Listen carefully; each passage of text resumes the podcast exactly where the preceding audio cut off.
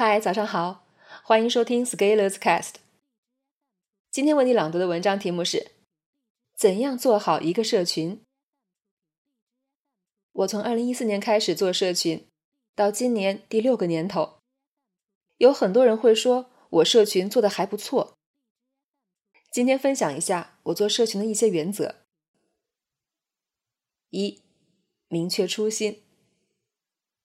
回到二零一四年。我最开始为什么要做社群？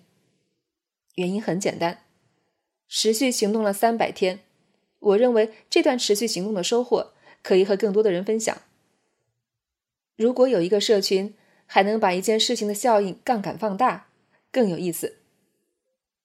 这个初心就影响了后续几年我对社群的决策。我开始做社群的时候有正式工作，白天要上班，晚上才能打理社群的事务。而这就决定了我无法投入大量时间去全职运营社群。当你只有少量时间做一件事情，你只能挑重点做了。我重点做了这么几个设计：把社群的服务时间拉长，时间拉长，平摊在每一天的运营强度会降低。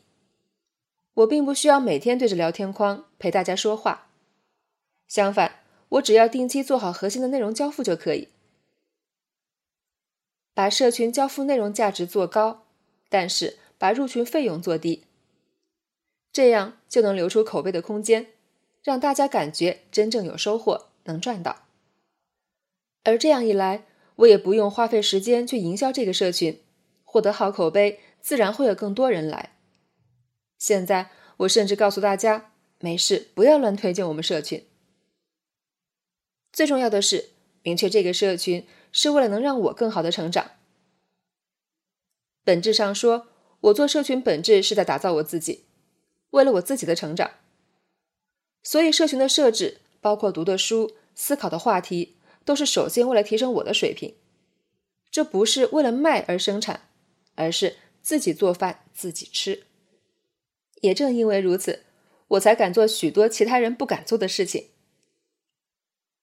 二，你要立。还是要名。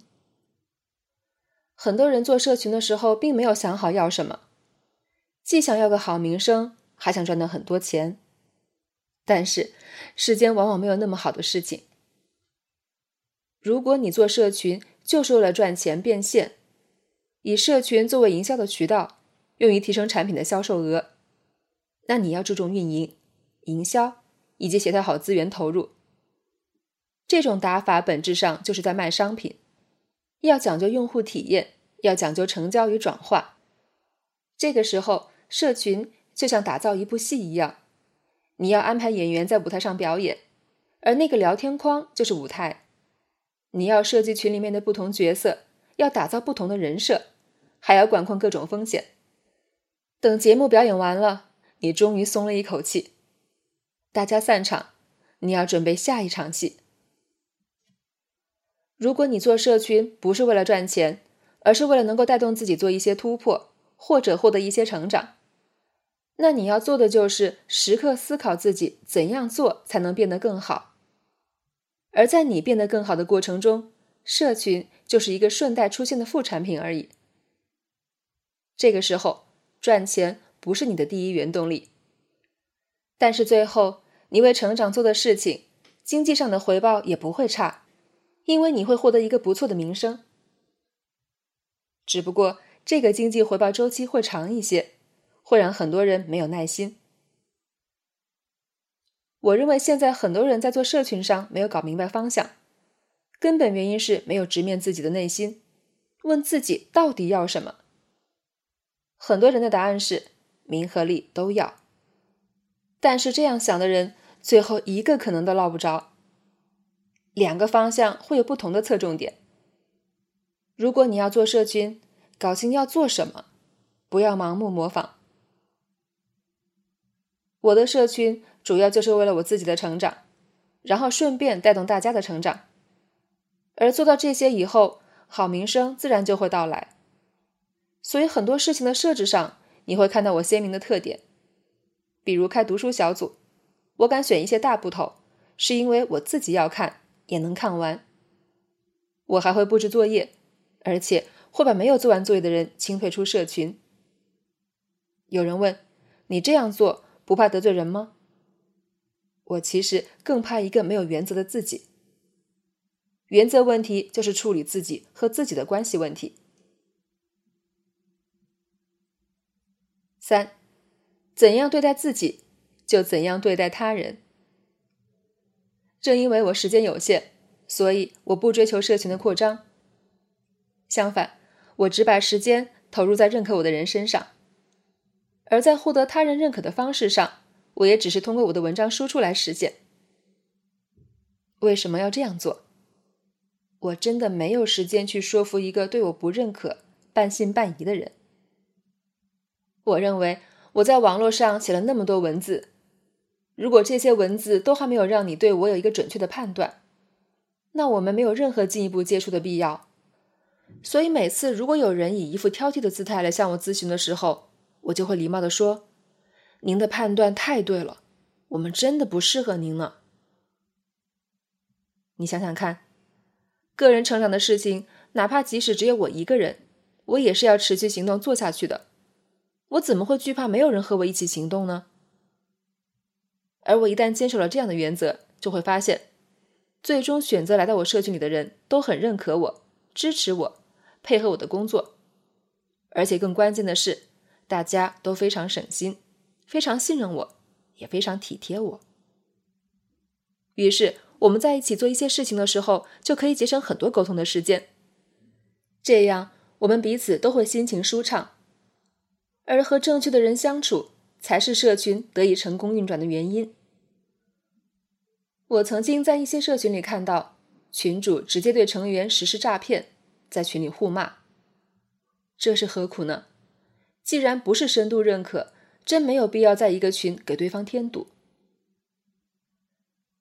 在社群里，你会接触到各式各样的人，而如果想要处理好与他人的关系，最核心的前提就是和对的人相处。而一旦你和对的人相处，那你也要对得起这份信任。为了自己的成长，我们要实事求是。同样的，为了社群小伙伴的成长，也是一样的。在我的社群，我很少做二次转化，也不会在群里卖货。毕竟我自己在生活中都是一个不太爱买东西的人，我最多捣鼓大家买点书。我的社群是为了自己成长进步而做的，而当你要进步的时候，你并不用天天花钱买东西，但是你必须要天天做事情。己所不欲，勿施于人。如果我自己要进步，我跟一个老师学习，结果这位老师。天天想卖东西给我，在我交了学费以后，还想从我身上再赚点钱出来。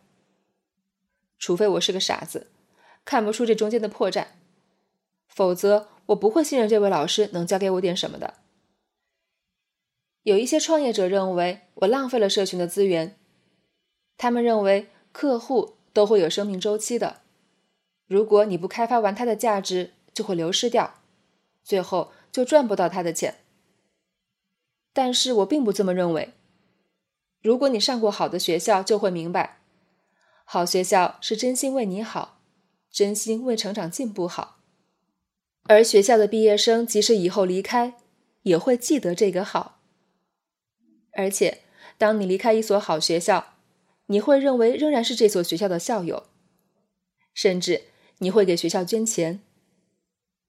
但是如果学校对你不好，你毕业后。根本就不会往回多看一眼。